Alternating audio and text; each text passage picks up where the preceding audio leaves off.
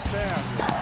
6 a 4, ele tem dois match points. Pedra tem três match points. Mais um match point para Rafael Nadal. Serena Williams tem o duplo match point.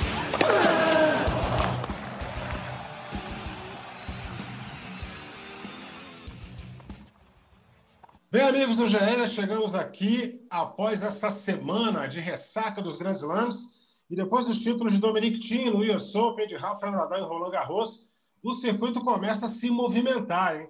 Novos nomes começam a surgir com força, muita força mesmo, e até mesmo algumas parcerias foram desfeitas. É, neste fim de semana, o gaúcho Marcelo de Moliner foi vice-campeão do ATP de São Petersburgo, na Rússia, mas não foi o suficiente para segurar a dupla com o Matthew Middlecup, eh, que vinha jogando junto aí desde a última temporada.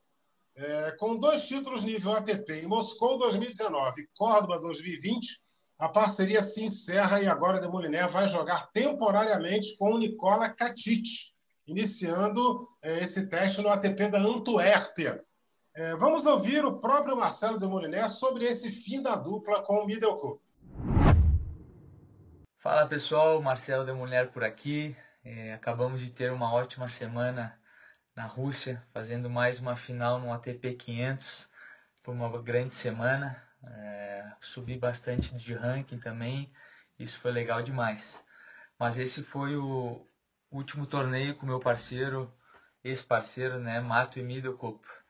É, só para vocês entenderem, depois da nossa derrota em Roland Garros, ele pediu para conversar e me comunicou que não levaria adiante a nossa parceria e que ele gostaria de encerrar pelos motivos que ele me colocou. Porém, a gente já estava inscrito nesse torneio da Rússia e por isso, é, nessa próxima semana na Bélgica, eu não vou mais estar jogando com ele, eu vou jogar com o sérvio é, Nikola Katic, um menino é, de 29 anos que está ali perto dos 50 melhores do mundo, tem jogado uma boa dupla e foi o parceiro que eu consegui encontrar agora no final do ano para seguir a temporada. Enfim, é, isso tudo aí foi uma, uma decisão do Middlecup, na qual eu respeito, é, porém eu achei um pouquinho precipitada, né? porque a gente estava ainda numa fase de construção de um time. É uma pena, mas faz parte do nosso mundo aqui das duplas. É, vou seguir firme em busca de uma nova parceria para o próximo ano e com certeza muitas coisas boas virão. É, eu sinto isso, tenho jogado um ótimo nível de tênis e enfim, é, faz parte do nosso mundo cabeça erguida, já estou em busca de novas parcerias, estou é, bem empolgado e quando tiver alguma novidade eu vou voltar para vocês, tá bom? Deixo aqui um abraço a todos e agradeço sempre pelo carinho de vocês. Valeu! Marco Rodrigues e Thiago Quintela, sejam bem-vindos, meus amigos. Chega a surpreender essa notícia do Marcelo de Moliner. Era hora de trocar de dupla Forte abraço, Narco Rodrigues. Abraço, Eusébio. Abraço, Thiago. Mais um match point aqui com vocês. Sempre um prazer. É aquela história, né? Na dupla, é, fica. Né, o, o, ano ficou meio complicado e os resultados talvez esperados por ele. Que, na verdade, o que se espera é uma subida no ranking, né? Porque você, com o ranking mais alto de dupla, você consegue jogar torneios melhores. A gente pode ver o, o Demoliné, eles jogaram esses torneios, mas os maiores, com chaves grandes aí não, não jogaram em Roma, por exemplo, não conseguiram entrar, entendeu? No Masters 1000. Então é, é difícil jogar com esse ranking que eu digo da marola ali. Ele nem é para cima e também não é para baixo, entendeu? Então eles ficam procurando ali. Tentaram um tempo, os resultados não apareceram de maneira que fizesse dar esse salto no ranking e resolveram abrir a parceria. E olha, eu acho até legal eles terem tomado essa decisão antes do final do ano, porque agora vai ter tempo ainda alguns torneios, né, para você até jogar, testar outros parceiros e aí já iniciar um planejamento para o ano que vem. Bom, eu achei até que eles não esperaram até o final do ano. Achei que foi uma boa ideia, mas é vida que segue. Vamos seguir em frente. Thiago Quintela, seja bem-vindo, meu amigo. Boa tarde. Tudo bem, tudo bem, Eusébio, tudo bem, Narc, prazer estar aqui novamente. É, eu acho que é um pouquinho por aí também, vou muito aí de acordo com o Narc. Eu acho o seguinte, né? É, é, dupla é muito relacionamento, né? É, é, é a coisa tá encaixada como se fosse um casamento mesmo, né? Um namoro, vamos dizer assim. Mas a coisa tem que estar tá funcionando para os dois, os dois têm que estar tá satisfeitos com o que está acontecendo. E eu acho que de um lado ou de outro já não devia ter mais essa grande satisfação, né? Essa grande alegria de estar jogando um junto com o outro. E apesar de dois títulos de ATP, é um pouco do que o Narco falou. Ficou estagnado ali no ranking, né? E, e nos grandes lãs os resultados não apareceram, que é onde a, a, dupla consegue dar um salto. Só a gente lembrar aí, né, o, o Narco, dos, dos alemães aí, né, que foram campeões Sim. novamente em Roland Garros, eles não têm grandes resultados na ATP, mas aí ganham um grande slam e pronto, fica ali no top 20 e consegue entrar em qualquer torneio. Então, é, faltou talvez esse resultado, porque hoje o, o, o Delmo ainda fica ali marginalizado, né? Entra em alguns ATPs, outros não, de vez em quando joga Challenger, às vezes no Masters 1000 você vai ter que buscar aí um, um, um Medvedev, né? Como ele faz às vezes para conseguir pontuar nas duplas no Masters 1000. Então, é, essa situação é meio complicada, mas ao mesmo tempo, né, não, é difícil você almejar um cara muito para cima para você conseguir puxar ali e poder fazer parceria. Então, que bom ali que eles tomaram uma decisão também é, antecipada, realmente, né, de poder. Assim, qual seria o, o grande ganho de continuar jogando esse ano? Não vai jogar a ATP Finals, não tem mais nenhum grande torneio para disputar, então não, não estariam é, classificados ali para o Master 1000 de Paris os dois juntos. Então, realmente eu acho que faz sentido esse passo para trás. Vamos pensar aqui algumas duplas, e aí legal, Demoliner iniciando aí com o Katic é, nesse fim de semana e testando aí alguns parceiros ao longo das próximas semanas de tentar entender, de repente, quem rola mais essa conexão. Ele até tem, o Demoliner até recentemente lançou lá um canal no, no, Instagram, né? Ele tem um programinha lá que ele faz. E aí um, acho que foi o primeiro episódio lá que ele lançou. Ele brincou lá de Tinder, né? Que o, o, o, o você achar um parceiro de duplas seria mais ou menos o que é o Tinder. Assim, você está procurando o teu o, o, match ideal ali, né? Então é, eu acho que acho que acabou não funcionando muito dessa forma. Durou um tempinho, mas a coisa não, não, não virou casamento como tem sido, por exemplo, como foi, por exemplo, o Bruno uh, com, com, com o Murray, o Bruno como tá agora com o Pavic, acho que agora virou casamento, enfim. O, o, o Marcelo Melo já está tantas temporadas com o Kubat. Acho que está faltando isso ali, mas já já o Demoliné com certeza consegue encontrar alguém que a coisa flui de uma forma muito mais é, dinâmica aí dentro do circuito. É, ele é um cara gente boa, né? Cara tranquilo, o Demoliné é sempre alto astral. É, merece um parceiro que fique mais tempo com ele, que tenha uma constância maior, que possa atuar em mais torneios ao lado dele, para ele não ficar tendo que, em determinados torneios, tendo que puxar alguém da chave de simples, que tem um ranking muito bom, para poder entrar diretamente na chave de duplas. A gente deseja boa sorte para já para o ano que vem, né, o Quintana? A gente já começa para o Demoliner, a gente pode começar a pensar já no ano que vem. Ah, ele, ele, tem que... ele tem, é, que ele tem uma boa fase de preparação, que ele encontra um parceiro ainda este ano para fazer aquela preparação que o NARC sabe que é muito importante a pré-temporada, né, NARC? Sim, exatamente. E o detalhe, Zé, é que a gente tá, falou aí a, a, o negócio do Tinder. Eu acho que o Demoliné, hoje em dia, ele é muito mais. Ele sai à caça, né? Pô, você pode jogar comigo, você pode jogar comigo, pô, fecha comigo ali para eu poder entrar, do que ele é procurado. Então, a hora que der um der uma pancada, assim, você, sabe, pegar um torneio, tiver um ótimo resultado, um torneio grande, dois seguidos, aí ele vai passar a ser procurado pelos outros jogadores. Procurado, porque essa pancada, às vezes, não é dupla, é individual. Um exemplo. É, ele vai chegar ele agora foi, em Paris. Quando ele, foi, quando ele foi com o Medvedev, né? né? Exatamente. Isso. Ele vai. O Medvedev, pô, me ajuda a entrar na chave aí. Pum, ele entrou. Aí, se eles forem lá em cima, pô, Demoliné show, vai ganhar um dinheiro bom para se manter no circuito, vai levantar muito o ranking dele, mas o Medvedev não quer jogar dupla. Ele ajudou ali, não vai fechar a dupla fixa com o Demoliné. Porém, porém, os outros que já estão naquela fase do relacionamento desgastado, como disse o Thiago aí, né? Aquele namoro que já não está muito, não vai, nem vai, nem volta, não sei o quê, pode, porra, tem um cara ali que está jogando muito bem e está sem dupla. Porque eles sabem, os jogadores, todo mundo sabe isso aí.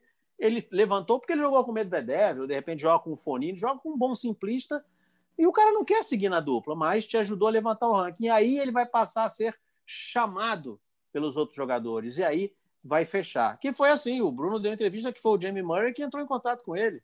assim como o Bruno, que foi lá no Pavic. Então os caras vão em cima. Vai lá e chama. Sim. E aí fecha a é, dupla. É, e, assim acho, até, Narc, acho até, Narc, que um Masters 1000 de Paris, que é, que é quadra rápida, coberta, é, você juntar com o Medvedev, por exemplo, uma grande chance de você ir bem. É, eles já Não, se entendem, são sim. afinados. O Medvedev é um cara que joga muito bem nesse tipo de piso, vai aguentar as pancadas lá atrás. E o Demoliner é um cara que fecha bem a rede. Eu acho que funcionaria é, muito bem, de tá repente, tá usando, uma campanha tá boa aí. É, a gente está usando o exemplo do Medvedev porque é um amigo dele, já jogou com ele, mas qualquer outro simplista desse aí. Até, por exemplo, o caso do Medvedev, ele é meio fominho, o Medvedev, mas, pô, tá classificado para o Finals em simples, ele nem sabe se vai para Paris em simples e dupla. De repente o cara quer só jogar simples. Mas pega um outro cara aí, bom, pô. Chega lá e faz o convite. De repente o cara topa, vamos jogar, e dá. Eu estou dizendo, Demolineto tá, tá faltando aquele clique num torneio grande, aquele monte de ponto que ele vai levar, vai dar um salto, e aí, opa, esse cara tá sozinho, eu vou pegar ele, e aí fecha uma dupla para o ano que vem. É isso que está faltando. E já já clique vai aparecer, porque é como falou o Zé, é um garoto bom, boa índole, sério, treina, determinado, já já esse resultado vai aparecer. É isso aí, né? E é a questão do DOT, né, meus amigos? Quem tem o DOT maior atrai a parceria, né? É, rapaz. Isso funciona no tênis também, rapaz. É a força do poder econômico, meus amigos. Não mole não, hein? Olha, também nas duplas aqui, o Marcelo Melo e o Lucas Kubot. Tem um cara que pega no meu pé dizendo que é Kubot, né? É, o Quintela, que é o meu especialista em pronúncias em polonês. É, Lucas é Kubot, Lucas Kubot tudo igual, né? Tudo igual, Bom, esse, pelo amor de Deus, né? É, esse cara, é, tem, uma, tem uns caras aí que são especialistas em idiomas e que, que sonham em serem narradores. Mas é, provavelmente a gente está falando tudo errado mesmo. É, mesmo, né? Beleza. Mas olha só, quando a gente fala errado ou certo, não consegue identificar quem é a pessoa, então tá tudo certo. Opa, exatamente. exatamente. Exatamente. Então a gente deveria falar para os franceses que não é Rivaldo, é Rivaldo. Então, então é isso aí.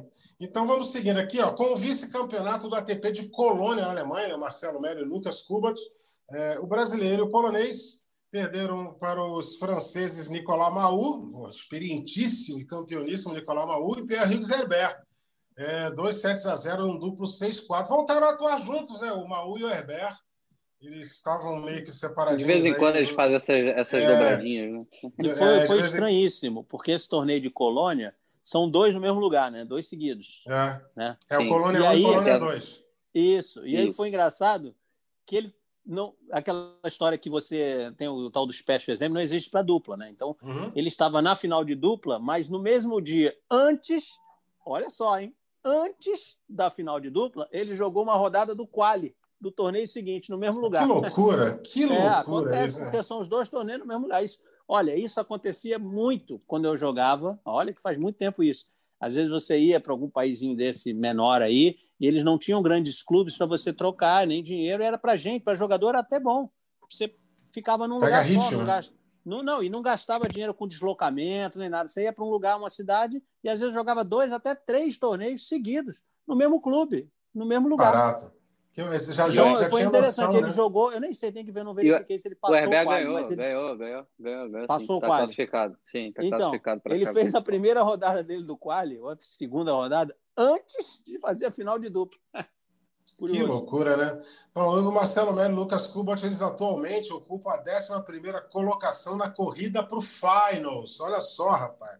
Tá ali brigando diretamente por uma vaga no Finals. Vocês acham é, que é outra parceria que pode estar em risco, essa do Marcelo Melo com, com o Lucas Kubat, né? O que achariam de, de repente, de uma dupla entre Marcelo Melo e da Muliner no circuito profissional? Muita gente é, no Brasil cobra isso, né? Que, que os brasileiros uma possam fazer brasileira. uma dupla 100% brasileira. O que, que, vocês, o que, que vocês acham? Eu começo com o Quintela.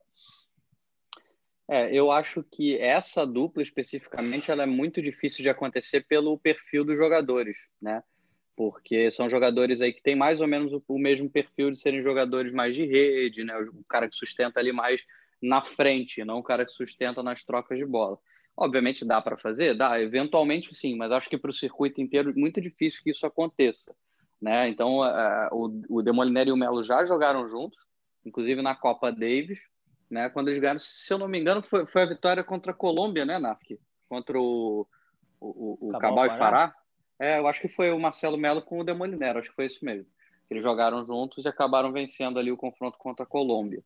Então, isso já mostra aí que é uma dupla que pode funcionar, mas eu acho que em casos esporádicos. Ele ganhou na, na, na vontade, na raça, mas para um circuito, eu acho que precisa ter um pouco mais dessa, dessa química do cara que devolve melhor com o cara que está mais na rede. Eu acho que precisa funcionar um pouquinho mais desse jeito. É, acredito, Eusébio, que eu acho que está dando uma patinada assim essa, essa dupla. Foi um ano muito ruim do Melo com o Kubot é, não ganharam nenhum título, estão aí batendo na trave em alguns, ainda longe aí da ATP Finals, dificilmente vão estar lá no torneio, então talvez eles acabem repensando para a próxima temporada. Não, não sei, né? É uma dupla que já está muito tempo juntos. Se eu não me engano, eles estão desde 2016, né? Acho que é isso. 2016 ou 2017 que eles já estão juntos, estão juntos há muito tempo.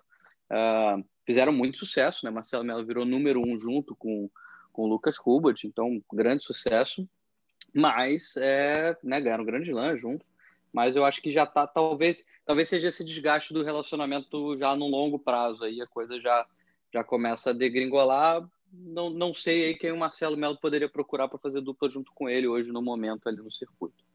O que, que você acha, Nath? Eu acho, eu concordo, foi um ano, não digo ruim, né? Porque é que negócio, é que na verdade é que esses, esses grandes jogadores estabeleceram padrões tão altos, né? Que a gente pode até dizer como um ano ruim para os padrões deles. Ser décimo primeiro do mundo está longe de ser ruim, né? sim, né? Vice-campeão alguns torneios, claro. Mas com certeza, até para eles mesmos, o ano foi um ano bem, vamos dizer assim, decepcionante. Acho que eles mesmos encaravam como um ano melhor. Agora, depende como eles vão enxergar o porquê, né? Porque foi um ano diferente, né? um ano mais curto, alguns torneios um perto do outro, né? Você saía do Saibro, perdão, de Nova York para o Saibro muito rapidamente, agora já está colado aí com torneio de quadradura coberta. Foi um ano diferente. Então vamos ver como eles vão lidar com isso. Dizer que vai acabar é aquela história. Só quem está ali dentro, que são só os dois, né, os técnicos, para saber se está tendo algum problema, relacionamento mais desgastado. Porém, de novo, essas duplas aí, ninguém sai fora sem já ter alguém engatilhado. É. Muito difícil. Muito difícil. Ah, vamos encerrar? Vamos. Pum. E aí, depois que encerra, é que sai aí no Tinder, vamos dizer, para achar alguém? Não.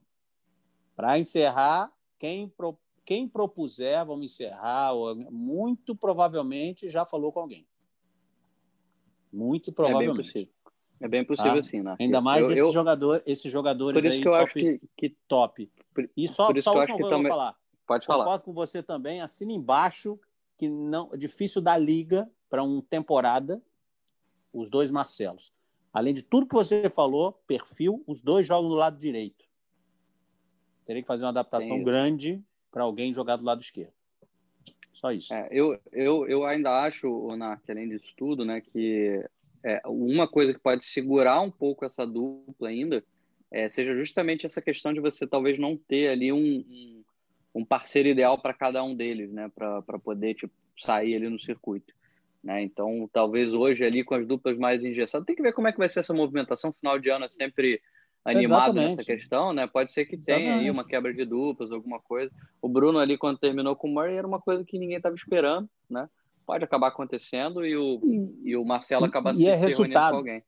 Eu me lembro que o, o André Sá, ele estava fechado, ele falou agora que estava fechado com o tal do Michael Venus. Uhum. Michael Venus. Que hoje é 10 e, do mundo. Então, e estava fechado, acho que o Michael Venus, um tempo atrás aí o fechado com o Michael Vinus, mas ah, vamos fechar, vamos, depois de Roland Garros, vamos, depois de Roland Garros. Aí o Vinus fechou com alguém, não sei se foi o Marcos Daniel, não sei, não sei foi, fechou com alguém. Depois de Roland Garros, André Sá, vamos jogar junto? Vamos. Aí o Vinus com esse cara ganhou o Roland Garros. Aí a dupla não andou, porque aí os caras, não, agora vamos jogar junto, porque tem finals, tem tudo, nós vamos jogar junto. E eu, é. aí, entendeu? Tava tudo certo. Então é aquela história, às vezes, ó, vamos fechar, vamos, mas aí dá um resultado desse, como é que faz? É, é difícil desfazer o negócio. Mas vamos aguardar. Torcer para eles é, todos, para todos que tomarem as decisões, tenham sido, tenham sido decisões bem pensadas e que deem certo aí. E sempre é resultado. Você releva tudo nesse relacionamento quando o resultado está indo bem. Quando não tiver é resultado é aí, você tudo pesa. Até trago aqui, Nark, uma coisa, até, vamos lá, vou, vou abrir dois parênteses aqui. O primeiro é que a gente não tem informação nenhuma de que essa dupla pode estar em risco ou não, a gente está especulando Sim. pelos resultados, tá? Justamente claro. só pelos resultados, tá?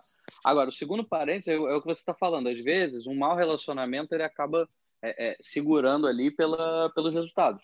Então, eu lembro que no início da parceria, e é por isso que eu estou falando, eu, eu acredito que tenha sido 2016, posso, posso estar errado, mas, bom, enfim, independente do ano, eu lembro que a gente estava no Rio Open, Marcelo tinha jogado pouquíssimos torneios com, com o Kubot, assim, mas a coisa não estava dando certo, eles perderam, acho que na primeira rodada aqui no Rio Open, o Marcelo estava muito bravo, muito chateado. Eu lembro disso, assim, com, lembro disso. Com o Kubot, o Kubot jogando mal mesmo, assim, tentando arriscar todas as bolas, a coisa não estava alinhada do jeito que ele estava esperando. Então, mesmo com pouco tempo, ele, ele, eu lembro que ele falou assim: ah, é, vamos jogar Miami, que a gente já tem certo, e a gente vê o que, que acontece.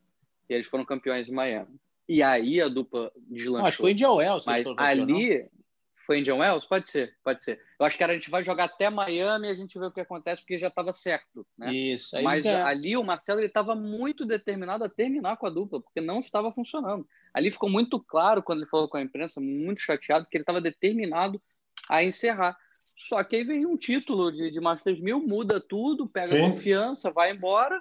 E foi o ano que eles foram campeões de Wimbledon. A chance de ir para o Finals, é bom lembrar que a linha de corte histórica no Finals é de 2.900, 3.000 e poucos pontos. Só num torneio, no início do ano, você já faz mil, para que, que você vai Exatamente. abrir a dupla? Vamos seguir em frente para ir para o Finals. Exatamente. É e aí a coisa funcionou e foi embora. Né? Aí, aí deu certo a dupla, deu muito certo, na realidade né, o Marcelo acabou, enfim, deslanchando muito bem. É, essa, eu lembro que essa entrevista foi no Rio Open, né? Logo após foi, a foi no Rio Open, foi no Rio Open. Ele lembrou bem, lembrou bem. É, lembrou bem. Vamos quadra... tentar só mais um pouco, senão eu vou abrir. Eu me lembro disso. Isso, isso. A gente até colocou essa, essa entrevista no ar, ali na hora que o jogo tinha terminado. E a nossa reportagem foi no Marcelo Melo e ele deixou isso meio que bem claro. Assim, ele não fez muito rodeio, não. Ele mandou ver e falou: bom, aí a gente já, já achou, a dupla vai acabar.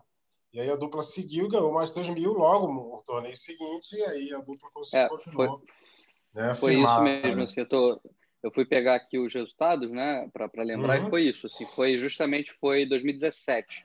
A dupla começou no final de 2016, aí 2017 eles, eles jogam Rio Open eles perdem na segunda rodada, não foi na primeira. A primeira eram os convidados lá, que era o Feijão e o Fabrício Neif. Segunda rodada, eles perdem para o Peralta e Zebalho. Aí eles vão para Indian Wells, são campeões.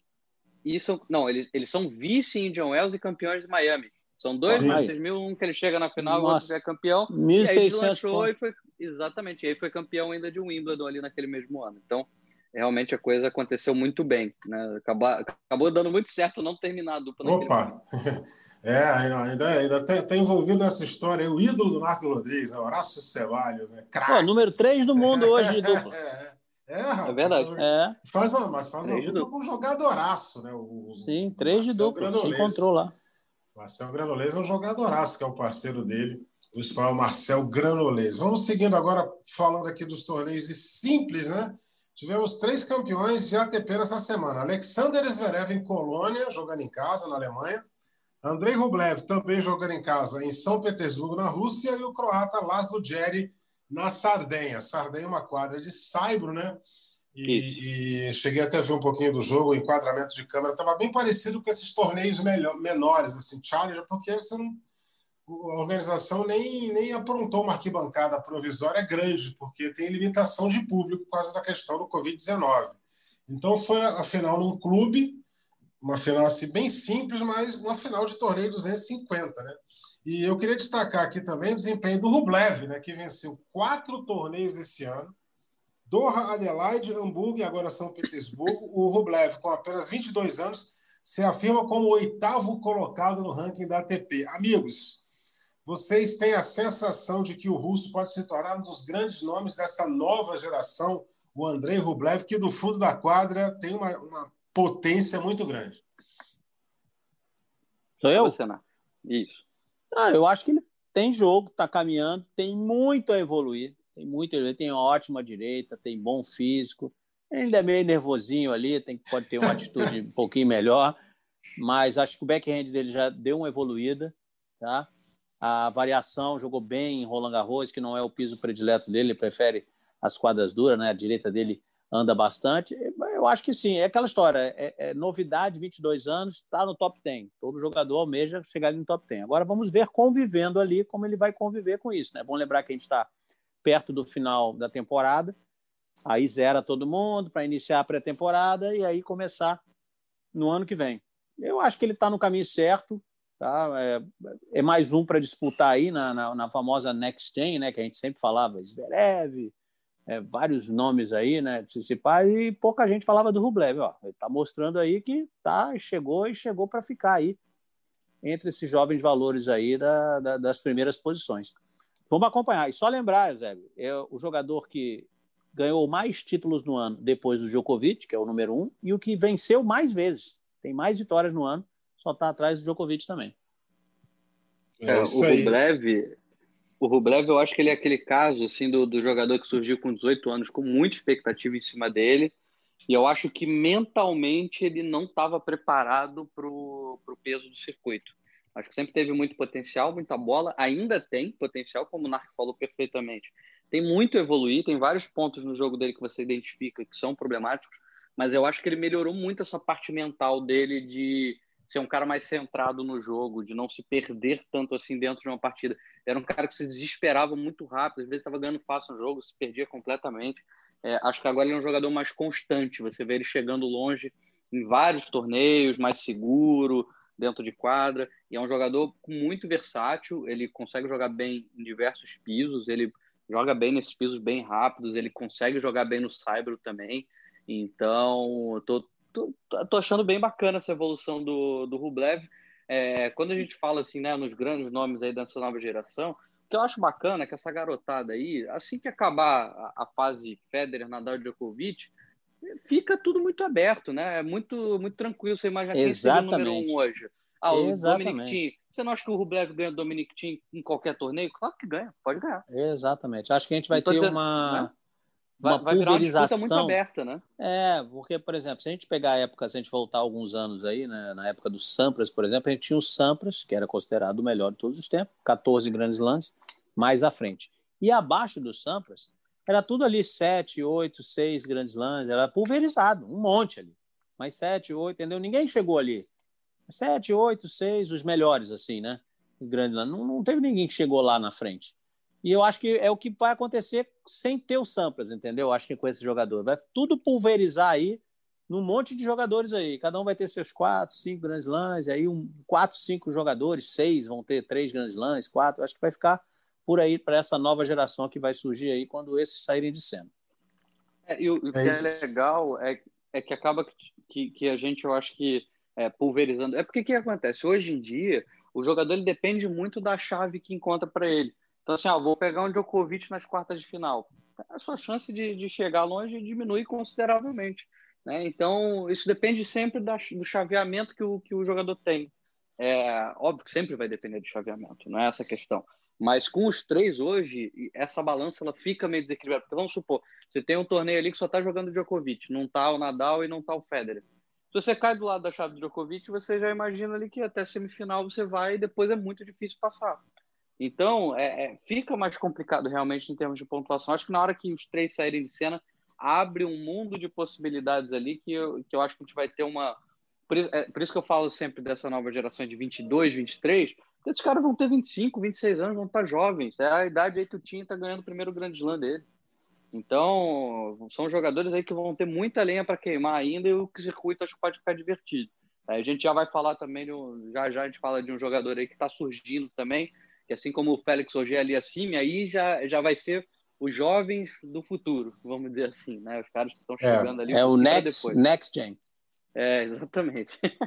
Mas eu é. acho que o Rublev, o Rublev tem, tem, tem lenha para queimar ainda. Um jogador bem interessante. É porque, o, o, quando, por exemplo, quando o Djokovic, que na minha opinião, dos três vai ser o último a parar, é, quando o Djokovic parar, essa galera que está aí, que a gente chama de nova geração, já vai estar tá na, na, na, geração do meio do caminho, né? Sim. E aí o, o Dominic Thiem já vai ser considerado um cara já indo, já encaminhando fim de carreira. Não, é, você tem só de dizer, então você acha que o Djokovic vai parar com quantos anos? A gente fazer esse ah, Eu acredito que, que rapaz. Joga mais três? Acho que sim. Acho que o Federer parando, o, o, o Nadal já começa a pensar também. Né? Ah, o Federer não passa de 2021. Isso. Não, aí o Nadal.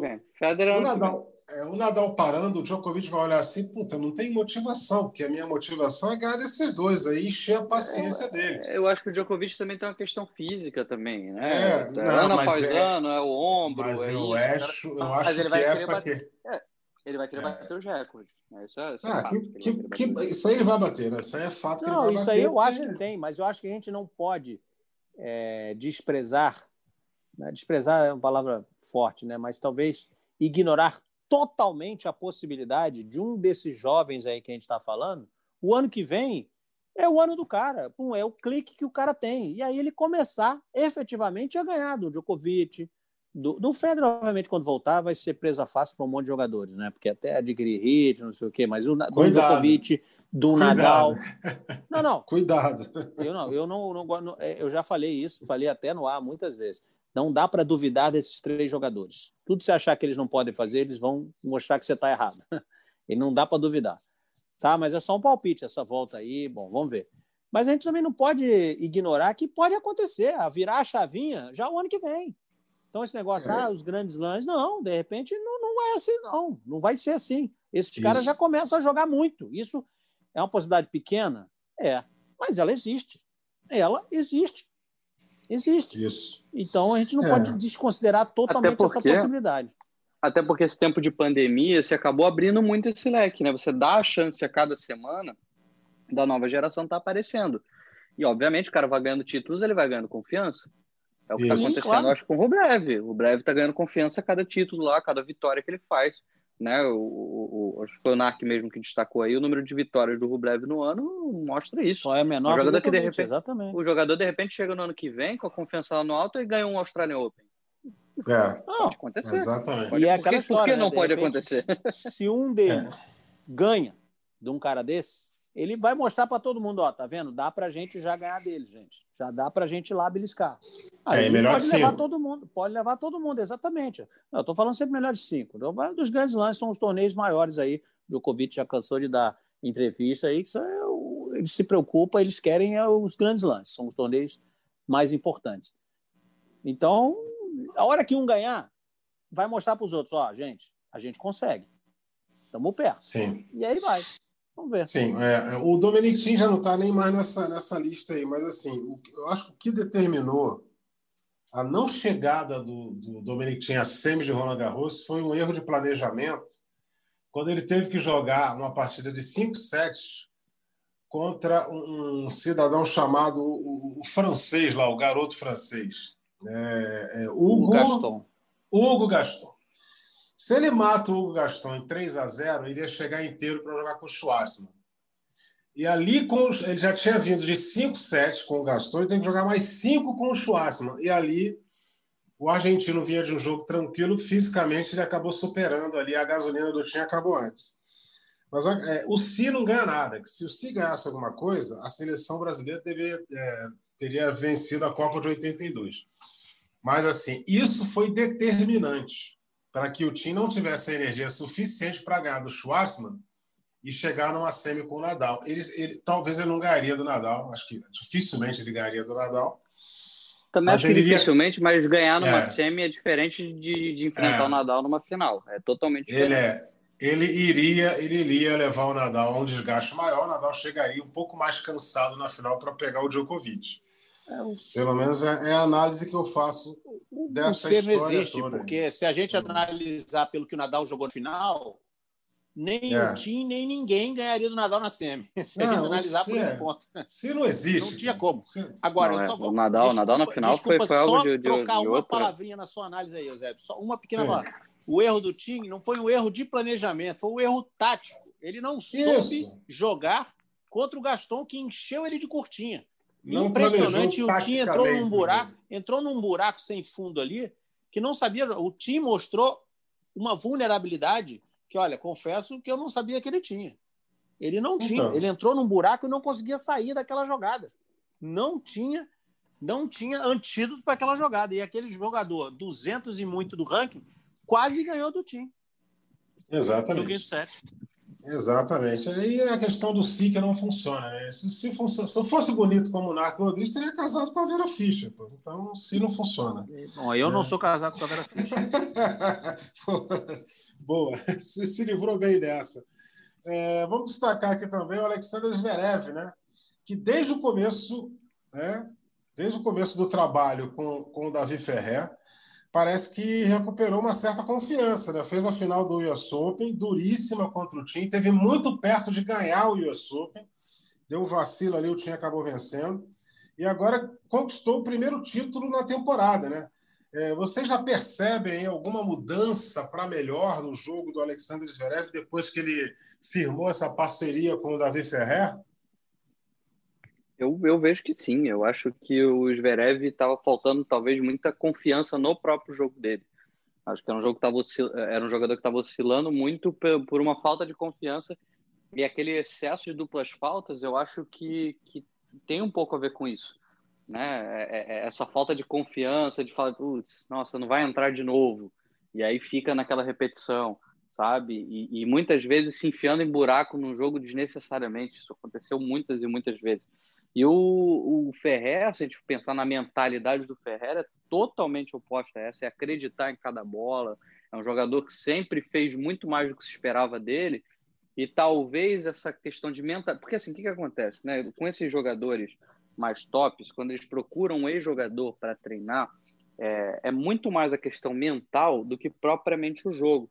E normalmente ele vai ter um outro cara mais tático, mais técnico, é, e às vezes esse outro é, é, ex-jogador, um cara que foi campeoníssimo, que teve um grande, é, é, uma grande performance dentro de quadra, é o cara que vai vir para mexer, às vezes, obviamente, taticamente no jogo também, um cara que enxerga muito o que acontece dentro de quadra, mas muitas vezes na mentalidade, vai ser um coach, vamos dizer assim, né? na, na, na brincadeira aí do que a gente vai vivendo atualmente, mas é um cara que vai fazer a motivação do jogador. E eu acho que o, que o, que o Ferrer talvez esteja pegando bem nesse ponto do Zverev que faltava. E porque o Zverev sempre, sempre foi, desde que ele surgiu aí no, na ATP, um jogador para brigar pelo número um do mundo. É um jogador muito, muito bom, muito moderno, um jogador alto, que saca bem e sabe jogar no fundo de quadra, consegue jogar bem no cyber, consegue jogar bem na quadra dura. É um jogador que tem muito potencial realmente para se destacar entre os melhores. Então, eu acho que cada vez mais essa afirmação, eu acho que faltou um pouquinho ali dessa confiança na hora ali da final do US Open. O Ferrer não estava ali, de repente se tivesse, né? Ele olhando para a bancada, talvez pudesse mudar alguma coisa, porque não ganhou do time pela falta de confiança de ganhar um grande slam. E agora vai ali em Colônia, tudo bem, em casa, uma outra história, mas já é importante para ele recuperar essa confiança. Foi o primeiro título dele na temporada, não tinha ganho nenhum título ainda esse ano. Então, acho que isso vai recuperando essa confiança aí que o Zverev estava precisando. Eu, eu acho que o, o Ferrer tem muito a acrescentar, principalmente na parte da confiança, né? acreditar mais em si mesmo. Eu acho que o Ferrer, apesar de ser aquele jogador que a gente, né, batalhador, valente, um cara que não desiste nunca, era um jogador que agredia do jeito dele, mas ele agredia. É um jogador que não tinha medo, não tinha medo. A gente podia ver o Ferrer perder os jogos, perder as oportunidades, perder jogos até ganho mas não por medo. O braço, braço do Ferrer não encolhia. Não encolhia. Obviamente que você joga com mais é, uma margem de segurança maior, joga com mais spin, passa mais a mais, não encolhia. Não encolhia. Eu acho que isso ele está colocando para o Zverev. Concordo também que se já tivesse com o Ferrer ali um olhar, ou então há mais tempo com o Ferrer, talvez tivesse ganho a final do US Open, mas isso ele vai levar. E olha, isso não é só com o Zverev. A gente tem um caso que o Murray, durante algum tempo na carreira dele, antes de ser número um, já faz algum tempo, ele era criticado por não agredir, não ter a coragem necessária para começar a vencer os grandes lances. Que ele chegava, chegava, mas na hora do vamos ver não tinha coragem, se retraía e esperava os outros perderem o jogo para ele.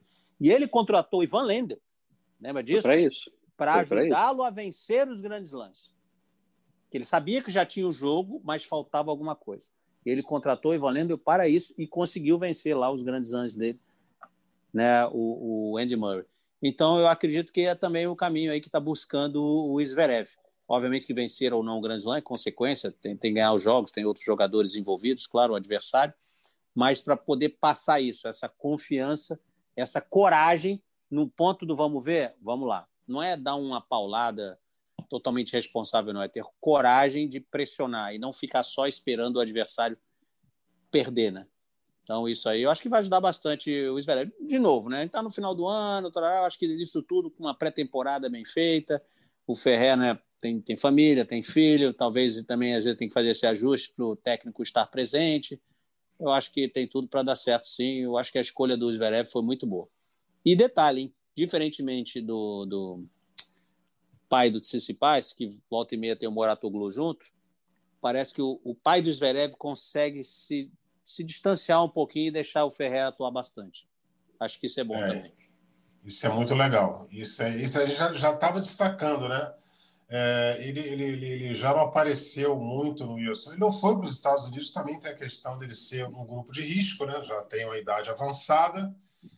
E, e, e... O, o Ferrer também não foi para os Estados Unidos, foi só a equipe, a, a, equipe reduzida do, do Zverev para lá. Quer dizer, o pai dele só foi aparecer em Roland Garros mas muito discretamente, muito discretamente. Isso é um fator positivo para a sequência da carreira do Alexander Zverev. Como a gente está falando dessa nova geração, vai destacar também o jovem Carlos Alcaraz, de apenas 17 anos, que ganhou seu segundo torneio de nível Challenger seguido e com os títulos em Barcelona e Alicante. É, a gente já falou bastante do Alcaraz aqui na época do Rio Open, né?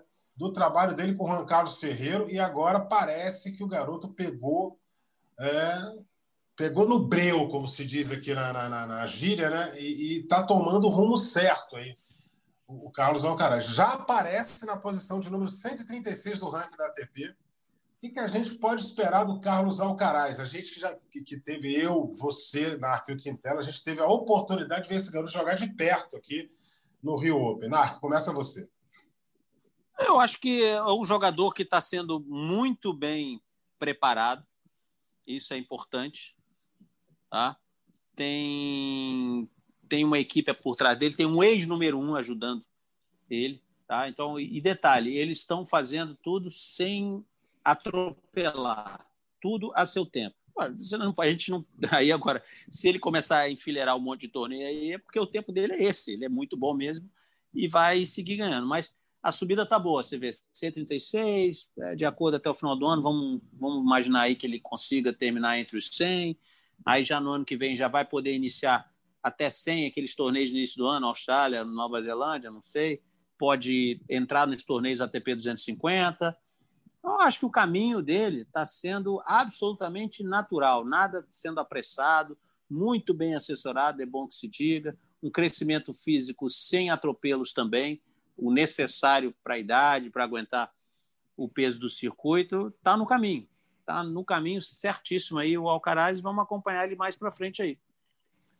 Legal. É, eu, que tela? Eu, eu acho assim, eu vejo uma pequeníssima preocupação só com o Alcaraz, que eu vejo os resultados dele ainda muito calcados no Saibro. Acho que esse é o único ponto mas isso é natural de um jogador que está começando de, de, explorar onde ele se sente melhor, onde ele tem os melhores resultados para ele poder subir no ranking. Então, assim, ele é um, é um, jogador que parece ser, ter um potencial realmente muito acima da média, que a gente viu no Rio Open, foi bem impressionante uh, para um jogador da idade dele, ainda com físico que vai melhorar muito ainda, ele vai, vai se tornar um jogador muito mais forte. E o que, mas o que eu destaco é realmente a parte mental dele de ser um cara muito, muito, muito consciente e já muito bem trabalhado nessa parte, é, que eu acho que é o que faz a diferença para o jogador amadurecer muito rápido, chegar no profissional e não sentir, que é o que está parecendo que está acontecendo com ele. Porque teve uma pressão em cima dele, e muita gente perguntou isso no Rio Open, dele ser o, ah, o, o próximo Nadal, é o que a gente faz aqui com, com o novo Guga, né? Olha que a Espanha tem jogador para dar e vender, né? Isso. A Espanha não precisa de um novo Nadal, mas obviamente tem as comparações, chamaram de mini Nadal pelo por, por, ser um talento muito precoce e ele me parece sempre muito consciente nas entrevistas, no, nos papos de não, eu tenho o meu estilo, eu sei que eu tenho uma característica diferente, eu posso me espelhar no Nadal como um exemplo de carreira, de vida, mas não é, não quero ser o Nadal, eu quero fazer a minha história. Isso, eu acho que é muito bacana. Um jogador que já tem essa consciência, é, me parece assim, já com muita tranquilidade de falar sobre isso também, de não falar é, com medo, de não falar com receio, mas realmente tranquilo em relação a isso. Me parece que toda a parte de assessoria por trás dele, é, e acho que é o time do Juan Carlos Ferreiro, e não só o Ferreiro, mas todo o staff ali, que está trabalhando muito bem isso, pode colher frutos realmente muito rápido, como o Narc falou. Pode ser que o tempo dele seja esse. E só, só aqui, ó, é o segundo challenger seguido, mas já venceu três na carreira. Só em relação à, à juventude, ele só está atrás do Gasquet, que venceu três títulos na carreira challenger também, aí com menos de 17 anos, vê se pode. O Gasquet é, também é, o, é o, Gasquet era, o Gasquet era um absurdo. O Gasquet você imaginava que ia ser o maior jogador de todos os tempos e não aconteceu. O Gasquet é, até hoje é o jogador é mais jovem a vender uma a, a, vencer, perdão, a vencer uma partida de Masters Mil mais jovem. É, o Gasquet, ele acabou não virando o que todo mundo esperava. Foi um grande jogador, ainda é um bom jogador, jogador que né, bate frente com um monte de, de, de outros tenistas aí, tá sempre ali no top 100, só que não virou tudo que se imaginava, né? Se imaginava muito mais no, do Gasquet, justamente por ele ter chegado muito cedo. Né, isso. No, no, qual o ranking agora, ele então, já ganhou o Alcaraz? Alcaraz é 136? Sim, 136. Tá, então vou só dar um detalhe também que passou aí, que a gente está falando dos campeões aí, né? O Musetti. Musetti fez semi no torneio da Sardenha, esse que ganhou, perdeu para o Lázaro Lugeri. Na semifinal. E você Musetti. criticando o menino, hein? Você falando que Não, eu falei que vamos né? dar tempo, vamos dar tempo ao tempo. Foi a 138 ah, o Musetti também. Eu, é, tá, tá colado no Alcaraz aí. É, esse 123. cidadão falou que o Jürgen 123, é, mais acima. Então. 123, esse, cida...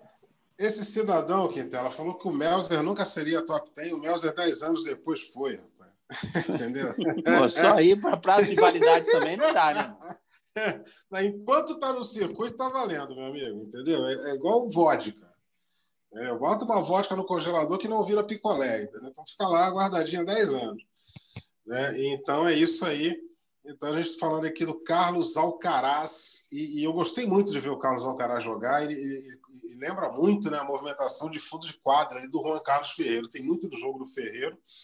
É, Quintela, a gente espera que o Alcaraz não seja um, tal, um, um novo é, Raul Munar, né? que depositaram muita confiança no Munar, pelo fato dele estar tá vindo lá de Maiorca, da escola da, da, da, Academia do Nadal, falaram que ele seria o novo Nadal. E o Munar está aí. Está aí e vai seguir a carreira dele. É aquilo que, que a gente analisa antes da gente terminar aqui, né? É que a gente sempre analisou aqui. Se você olhar um pouco para o futebol, né, o futebol serve assim como exemplo, antes da gente encerrar. É, o, Narc, o Narc certamente vai lembrar melhor, porque o Narc é meu contemporâneo. O Cláudio Adão, Narc, ele era reserva do Pelé no Santos. O Cláudio Adão ele não foi o Pelé. Não. Você há, há de concordar comigo, mas o Cláudio Adão teve uma carreira brilhante, não teve? Sim. Então, então é bem por aí. A galera tem que, que levar por aí. Bom, é, é, isso aí, meu amigo, meus amigos. É, vamos ficando por aqui. Acesse o ge.globo para ouvir todos os episódios do nosso podcast. E fique ligado também no ge.globo tênis para as notícias do mundo do tênis. Voltamos na próxima semana. Até lá e um forte abraço.